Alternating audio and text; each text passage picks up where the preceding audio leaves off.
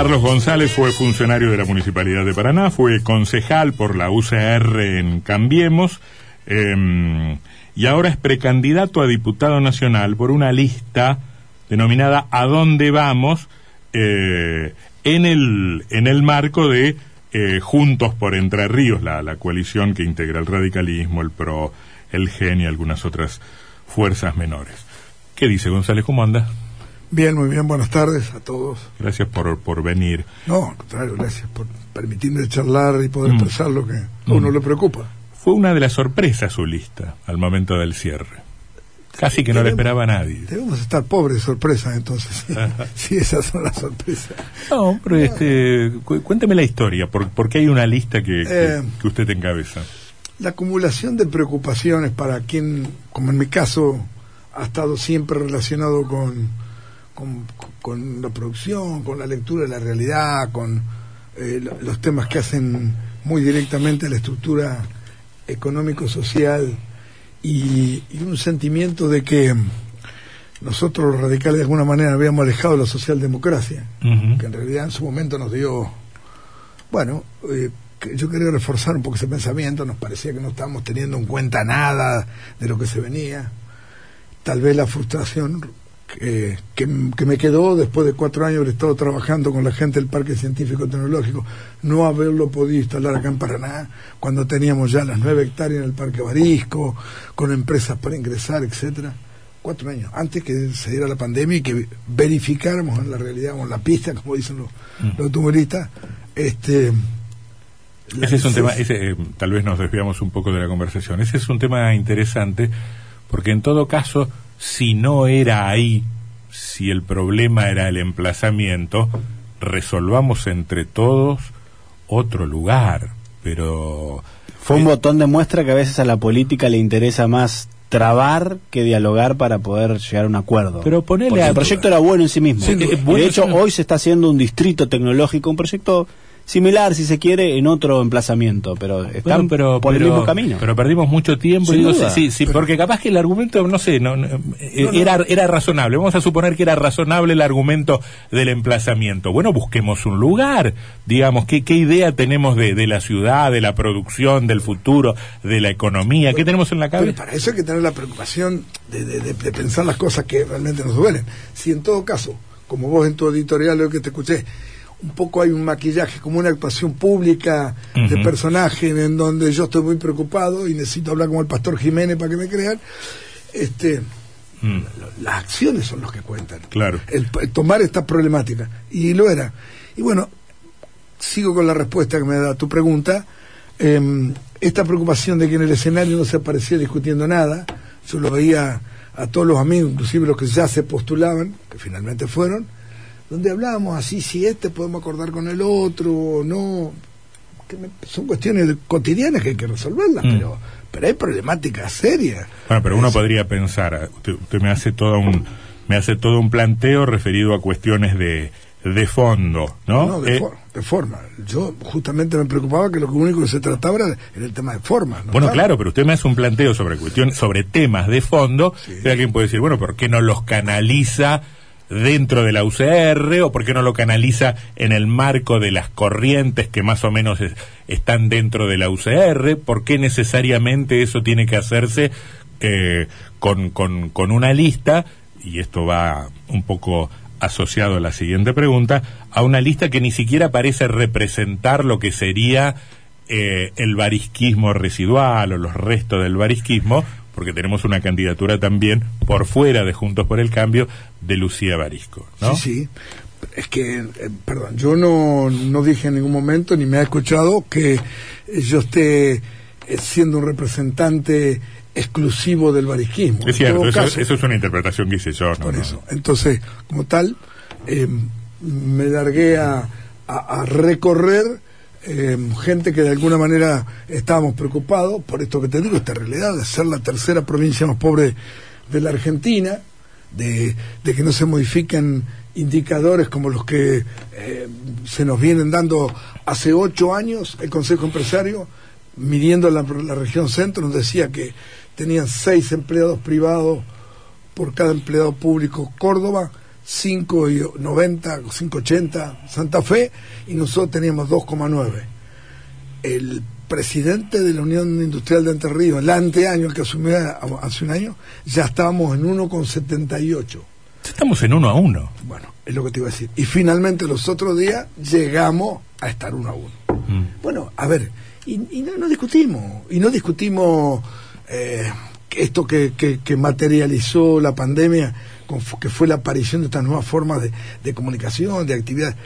Venimos dando la espalda con un proceso educativo que no, no forma a los chicos para, para lo que viene, estamos enseñando oficios que van a desaparecer y en otro lugar ya desaparecieron. Todas estas cuestiones parecen sueltas, que parece un aburrimiento de peluquería mientras uno lo espera sentado que lo atiendan. Eh, no estamos viendo. Mm. Yo le voy a tomar la frase de un, viejo secretario de Economía que tuvo en Humberto, fue el gringo Romiti, que dijo, siempre se puede estar peor. Digo porque la gente se conforma diciendo, eh, vio, tocamos fondo, ahora vamos a salir. No, no, siempre se puede estar peor. Y hay un tema que no sé, por eso la, la, lista se llama ¿A dónde vamos? Nombre raro, ¿eh? Sí, ¿A dónde vamos? Pero ¿sabes por qué, Antonio? Porque hay un viejo dicho que dice, cuando uno no sabe dónde va, no importa el camino que elige. Claro. Entonces, realmente, bueno, yo estoy tratando y de hecho no los he llamado a los muchachos, yo quiero que probemos, los que somos postulantes, probemos a la comunidad, no empezar a, dirimir eh, cuestiones formales, que si me apoya, vamos a discutir a ver qué visión tenemos, qué elementos pensamos que podemos salir de esta tercera guerra mundial que fue la pandemia esta. Mm. Y esto que no lo advertimos, esta es la tercera guerra mundial las dos anteriores ni siquiera tocaban toda la superficie de la Tierra. Hubo países que le vieron de la platea, Estados Unidos, actor principal y no le cayeron balas sobre su territorio. Esta no hubo rincón de la Tierra, ni clase social que no estuviera afectado. Y frente a eso, ¿qué respuesta damos? Es formal, es maquillaje. Yo fui presidente del, del comité de la capital de Entre Ríos hasta hace un mes y medio. Nosotros, primeros días de marzo, le mandamos una respetuosísima nota al intendente, ah, perdón, al digo al intendente Val, diciéndole, intendente, mire que la que se viene indica la cátedra que se puede complicar. Convoque a una mesa para discutir multidisciplinariamente, invite a las fuerzas políticas, invite a las universidades y empecemos a analizar esto. No, tenemos el, tenemos la, ¿te acordás que el viejo chiste decían que el que el, vicepresidente Bush no podía masticar chicle y bajar por la escalera a la vez? Bueno, a nosotros nos pasó eso. Carlos. Somos de moda los epidemiólogos y no tratamos otros temas. Se murió el teatro, la educación, la cultura, la economía. Bueno, estas cuestiones son las que propongo para que, y se lo voy a proponer a, mis pares. Los actuales dirigentes, cuando uno le plantea algo así, dice, bueno, los que estuvieron antes tampoco convocaron a la oposición, a las fuerzas vivas, a mesas de diálogo. No, no, pero dos, dos respuestas para eso. La primera, sí convocamos y te puedo dar el ejemplo, todavía está el COPROMEN y el FOPROMEN, que son los fondos de protección del empleo, que los puse yo cuando trabajé con don Humberto, con la gente.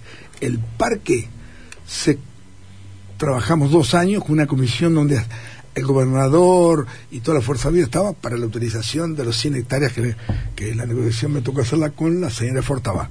O sea, nosotros hemos dado muestras de, convocatoria. Y segundo, tampoco tuvimos una tragedia de la magnitud que tuvimos. ¿ah?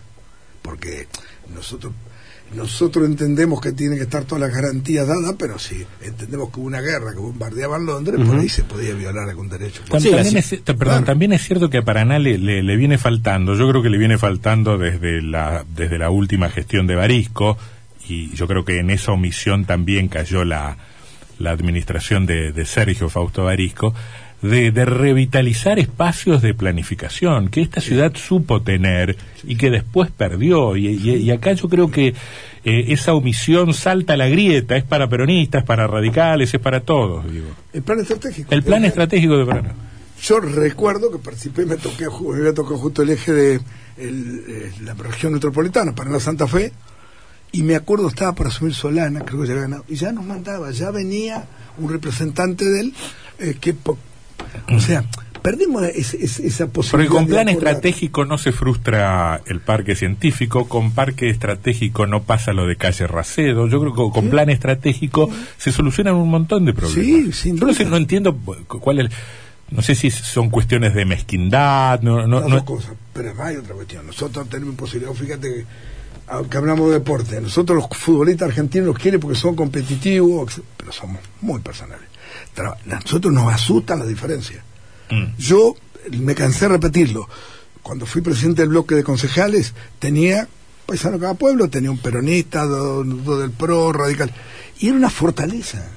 La visión eh, disímil que plantea eh, eh, las distintas miradas, enriquece la cosa. Mm. No, le tenemos miedo a las diferencias. Lo cierto también es que en Argentina planificar a largo plazo es una quimera, ¿no? También. Ah, Eso hay que asumir esa realidad.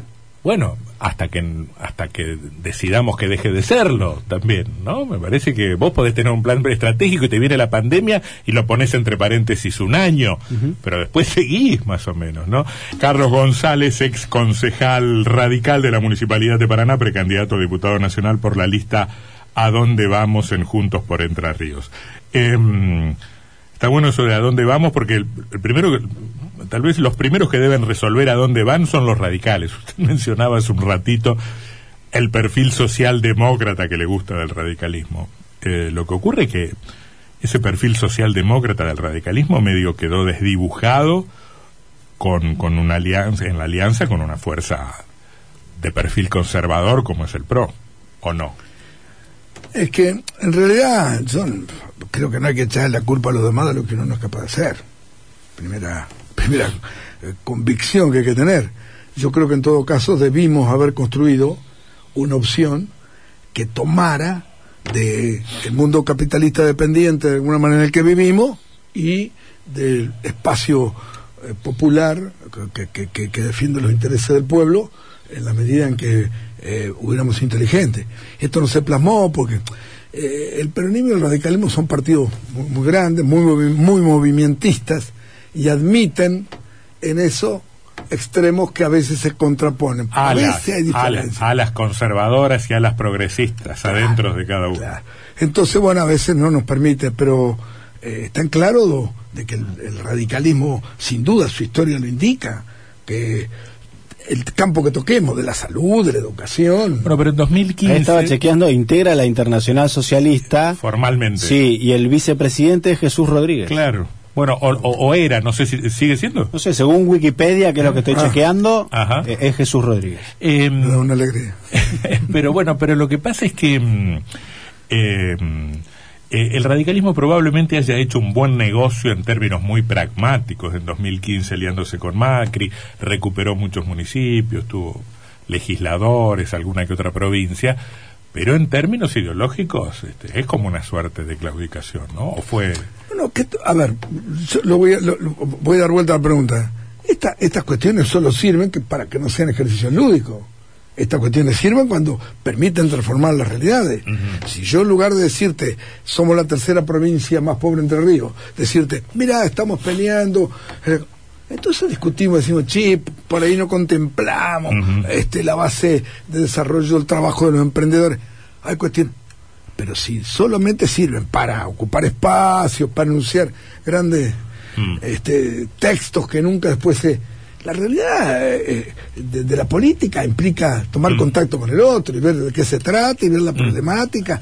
Y entonces sí. Y en ese contexto, ¿qué es el PRO y qué es particularmente Frigerio en Entre Ríos? Porque una de las listas, integrada también por radicales, la encabeza Frigerio. Eh, mira, Rogelio, eh, y, y, amplió la pregunta después también, porque un poco es una respuesta también anticipada, porque pese a a, no estar pensando como ellos, yo digo lo que voy a decir ahora.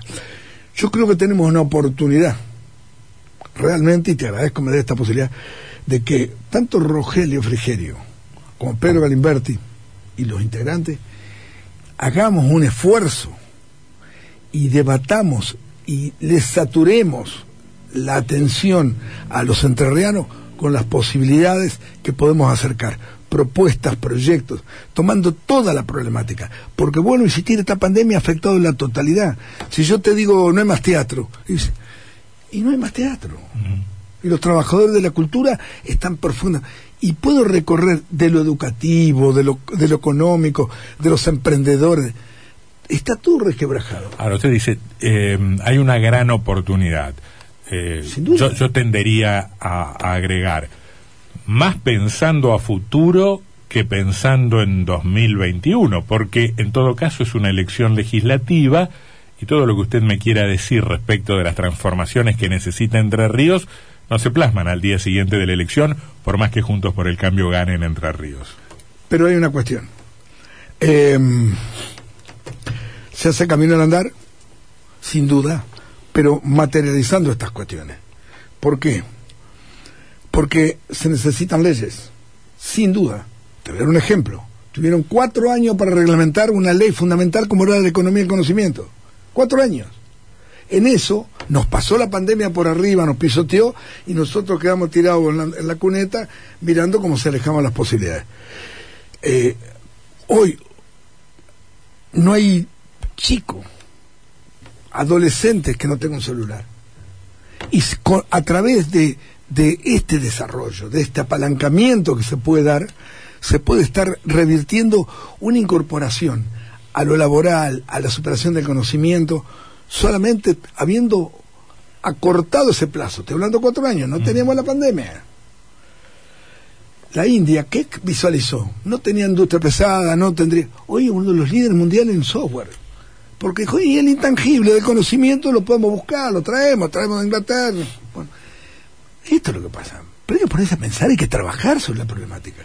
El conoci Mire, el conocimiento es la única ametralladora sin balas que cambia la vida de los pueblos. Carlos, la última vez que escuchamos eso fue en 2015 y cuando el macrismo llegaba con estas, estos discursos también y no le fue bien en términos de creación de mano de obra, de desarrollo de una industria.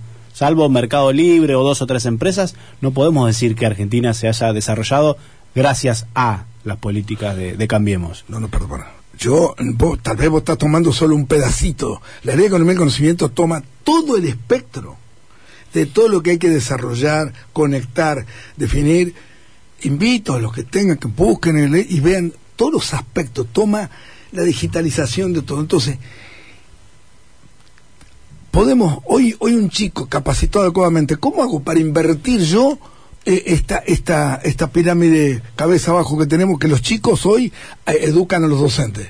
¿Por qué? Por supuesto, porque los chicos están más actualizados. Entonces, digo, hagamos, capacitemos, trabajemos. Nosotros, yo estoy planteando, entre las cosas que estoy proponiendo ahora, un nuevo Congreso Nacional de Educación. Pero una discusión de, de una partitura. ¿Para qué queremos el país? ¿De qué manera podemos trabajar en ese tema? Y después empecemos a ejecutar. Pero mientras usted me dice eso, también yo le puedo decir, el mismo gobierno que bajó con ese discurso del desarrollo de la industria del conocimiento, sacó las computadoras y el programa Conectar Igualdad de todas las escuelas secundarias. Pero sí, por supuesto. ¿Y usted cree- por qué cree que perdimos las elecciones?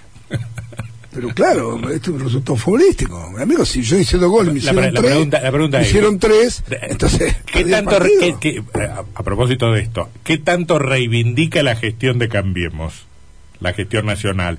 ¿O es una nueva etapa, o se diferencia, o cree que hay que cambiar, Yo te- o, o hay te- que reivindicarla? te a ¿A contestar quién hacemos cargo de los errores, Bueno, digamos, ahora para te- poder hacer un yo- diagnóstico? Yo, te, yo, te- yo no, no, no, no te voy a escapar al bulto, pero a mí me, no lo hago jamás esto de manejar mi- mirando con un ojo para adelante y con otro para atrás. La verdad, por cortesía a ustedes les voy a contestar. A mí no me interesa gastar un segundo de tiempo para explicarlo más, discutiendo, bueno, pero tal vez pudimos... Ya pasó, nos llevó puesto más de 105 mil muertos en la Argentina. Entonces, yo, te- por respeto por mis nietos, por tengo que pensar en otros términos. Tengo que pensar en Reverto. Entonces, Pero lo que pasa es que, Carlos, el tema, el tema es que es como una competencia de quién es menos malo, ¿no? Porque el, No, proble- no, el- problema de la decadencia, el problema de la decadencia es que efectivamente siempre podemos estar peor, ¿no? Sí. Y, el- y entonces uno empieza a buscar responsabilidades y no pum, pum, pum y terminamos en Moreno y Saavedra. Y también No, coherencia, porque usted dice creación del, empleo privado. Yo tengo acá un oyente que me manda la variación del empleo registrado del 2010 a 2020 y fue una catástrofe en el macrismo cómo cayó el empleo privado a nivel Pero nacional. pero- Entonces, eh, ¿desde bien. qué lugar venimos a decir, bueno, esto está mal? pero perdón. Y a proponer cambios, Sí, a si primero no decimos, ojo que yo lo quise hacer, pero no lo logré por esto, por esto y por esto. El- Nos llevó puesto una devaluación, hubo un error en cerrar con el fondo, eh, no lo sé. Pero evidentemente algo pasó porque el gobierno de Macri implosionó. A ver, si, si hay algo, hay una verdad revelada, que es como dice Serrat, la, la verdad nunca es triste, Mm. lo que no tiene remedio. Entonces, obviamente, que eh, si no partimos ese diagnóstico de todas las, no estaríamos en, en parte de lo que estamos, seguramente. Por lo tanto, Usted dice no seríamos oposición sino oficialismo. No, no, pero además, además, yo la verdad que y se le regalo para algún que quiera ser revisionista y que entre a averiguar y hacer una disección para ver responsabilidades para atrás. No es que me quiero olvidar tampoco de eso. Digo, el tiempo es ayer y lo que tenemos que discutir es lo que viene. Podemos, mientras tanto, después en, en el segundo, mientras esté en primer y segundo tiempo en el descanso, decir, che, pero vos no hiciste tal cosa. Sí, sí, tenés razón. Pero, no, no. Hoy creo que todas las diferencias tienen que estar amalgamadas justamente para esa heter- heterogeneidad. Vos, si te gusta el fútbol, sabes que aunque tengas los 11 mejores arqueros del mundo, no vas a tener un equipo que, que- que gane. Porque porque la heterogeneidad necesita en cada lugar un... Bueno, y esto es lo que estamos tratando de defender. González, ¿me explica por qué viniendo del mismo tronco usted va por adentro y Lucía Barisco va por afuera y no pudieron, este, no sé si hubo intentos tampoco, eh, unificar una misma propuesta? A ver, yo bueno, confieso, no, no tengo problema porque no oculto nada. Sí, yo lo hablé con, con Humberto y con Lucía, les ofrecí, si lo querían. Es más, les, les ofrecí que si querían, yo me bajaba al segundo lugar y que ella encabezara. Pero ellos estaban analizando tu proyecto, me pareció respetable. Yo no lo hubiera hecho, no lo quise hacer, de hecho me lo ofrecían, no lo quise hacer. ¿A qué cosa? ¿A ir por fuera del... Y del- por fuera del radicalismo. Porque una cosa es que cuando armado aquel viejo frente, el partido FE estaba con nosotros como parte integrante. Pero una cosa es salir, irse del radicalismo. pero, bueno, cada uno Mm. este, tendrá que dar cuenta después en los resultados posteriores. El partido festa con Alberto Fernández Ahora a está con nacional. Alberto Por Fernández. eso. sí, sí. Por eso, Son, son, son cambiantes los por eso muchachos. cuando yo entré te, te decían es una franquicia de, Claro. de Alberto. Pero bueno, pero Mm. está bien, eh, qué sé yo, cada uno puede elegir lo que lo que quiere sin hacerse cargo, ¿viste? Mm. Hay una vieja anécdota que dice que hay un chiquito parado en una esquina que tiene 13 años y pasa y le grita una mala palabra a una persona, esa persona se da vuelta y dice, qué mal educado. Ese mismo chico, cuando tiene 18 años, pasa y le grita a alguien una palabrota y ese s- se vuelve y lo mata a trompada. La petit diferencia es que uno después de los 18 años tiene que ponerle el pecho a lo que dice y, y atenerse a las consecuencias. Bueno, Mm. ese uno elige el camino, pero bueno, Eh, en la dimensión a la que usted le escapa, porque usted me habla de temas de fondo. No, no, en la, en la dimensión de la política de los porotos. ¿Qué sería una buena elección para a dónde vamos? Eh, por allí, bueno, sería buena elección ganar, por supuesto. Ese sería. Pero en principio uno Bueno. dice, no veo que a dónde vamos tenga una inmensa estructura provincial como para estar en No, condiciones de ganar. pero me parece que esta va a ser una elección de, de más del pueblo, de la gente, que de los dirigentes. Los acuerdos estos de cúpulas, creo que está bien, pero no, creo que en este momento la gente está mal, está muy preocupada y está viendo muy pocos interesados en pensar cuáles son los problemas y cómo se arreglan. Esta es la sensación que me da. Mm. Y la verdad que nos está yendo muy bien. Hemos incorporado gente también del interior. Y en. Pero tienen su, su, su cabecera de playa Para- en para- Paraná en claramente. Paraná, claro, y sí, porque en definitiva, fue una cuestión, pero no de selección, sino de valoración Mm. de que Paraná hoy sin duda es la capital económica, eh, política, eh, judicial. Bueno, por lo tanto, debe su problemática de la gente. de- Sí, y aunque la política no, no, no se define por cuestiones meramente territoriales o geográficas, este, sería una, una tontera pensarlo en esos términos, es notable que me parece que ninguna de las otras dos listas tienen en, en lugares expectantes este, No, no, yo- dirigentes de Paraná. Yo tampoco lo sé si es por un castigo o por una falta de mérito. Habrá que ver, que lo Ujú. mejor no, no, no hay gente que, que califique para eso, puede ser, pero este, pero bueno. Eh, te digo cuatro o cinco cosas que estamos. Sí, para Uno- cerrar. Uno, eh, un congreso nacional educativo para discutir pero con todos los actores de la comunidad educativa, recordando aquella frase, aquel texto, no texto, perdón, lo que él dijo en el discurso cuando Fidel vino, no me acuerdo, todo en la, en la puerta de la Facultad de Derecho. De Derecho, sí. Y donde él, él explicaba la experiencia que habían tenido 2005, con el tema de habrá sido, educación. Sí, 2006. sí, donde decía, arreglamos la escuela, cambiamos la, el- el- la currícula, etcétera. ¿Y en qué le estamos ahorrando? No es eso. No habíamos advertido a la comunidad educativa que el chico cuando llega a su casa, si no tiene papá o mamá que- que leen, no se califica. Bueno, entonces para discutir qué país, hoy los chicos están educando a los docentes en práctica. Perdón. Mm. Em, turismo, otro pilar. Em, cadena de valor. Eh, González, turismo en la pandemia. ¿A dónde vamos a viajar? ¿A dónde van a ven- ¿A qué van a venir? Típica respuesta de un eh, miembro de, de- de- de- del éter, como decía, que como no se estudió la solución y la respuesta, tiene un no Preparado. preparado. De hecho, ¿cómo empiezan a aparecer ahora cosas? Ideas se abren. ¿Cómo se, la educación la empezamos a incorporar? Así que bueno, em, turismo, valor agregado a toda la materia prima que sale. No podemos exhibir con orgullo que cargamos barcos de madera para que salgan del puerto de Docos. Tiene que salir muebles, casas de madera, etcétera. Agroalimentos. no se enoje, pero usted se dará cuenta que no es original con lo que me dice y que yo hace vein- 20 años vengo escuchando candidatos de entrerrianos que me dicen lo mismo.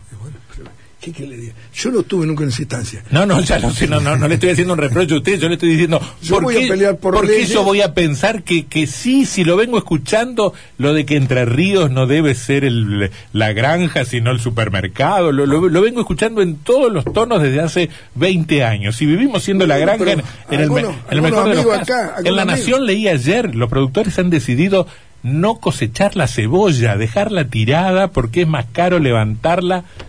Es una cosa de loco. Bueno, en Concordia el mismo problema con la mandarina. ¿no? Una cosa increíble. Bueno, a ver, eh, pero lo que pasa es, porque el, el tema de las leyes, vos te decías el caso de la mandarina, la ley de jugo fue un tema que obligaba a, la- a la- a las primeras empresas de gaseosa, las multinacionales, la incorporación de jugos regionales para, para lograr... Bueno, pero entonces hay que apoyar la legislación, pero hay que elaborar y hay que ponerse de acuerdo, no empezar pensando Sí, pero después matamos a las pymes con ingresos brutos y es más fácil poner Por un plazo fijo en el banco o invertir en algo Es- financiero que producir. Bueno, pero por supuesto. Pero bueno, ese es el modelo del que venimos también. Bueno, pero, pero a ver, pero ¿qué vamos a hacer? Nos entregamos, decimos. no, "Che, hay que reconocer erro- hay, que la recono- derrota". hay que reconocer errores, hacer algún mea culpa y mirar para adelante. Yo en eso coincido. pero que sin después hay que ver si la sociedad compra de nuevo eso o no. O elige otro camino. Bueno, yo creo que es una cuestión de donde esté parado uno políticamente. Yo creo que hoy el, el, el, el campo popular, por llamarlo de alguna manera. Eh, tiene una demanda insatisfecha de muchísimos argentinos que quieren posibilidades laborales antes que un plan, y que cuando miramos la pavorosa cifra de asistencia que hoy gastamos, no le echo la culpa a, a nadie en particular, todos lo hemos hecho para salir desde la desde Dualde y desde Alfonsín con la caja pan. Pero digo, en algún momento tenemos que cortar, eso tenemos que transformarlo. Nosotros creamos el COPROMEN, el Consejo de Promoción del Empleo, lo armamos. Sergio me daba el 1% del presupuesto. Damos microcréditos eh, de 6 mil pesos, que eran 6 mil dólares, y te asociaban a- y dejamos 72 emprendimientos con tutelaje. Trajimos a Carlos Leña, que era consultor de Naciones Unidas, igual ellos, consultor que armó las pymes en, en Haití. Le dejamos a todos un tablerito de control para que se para.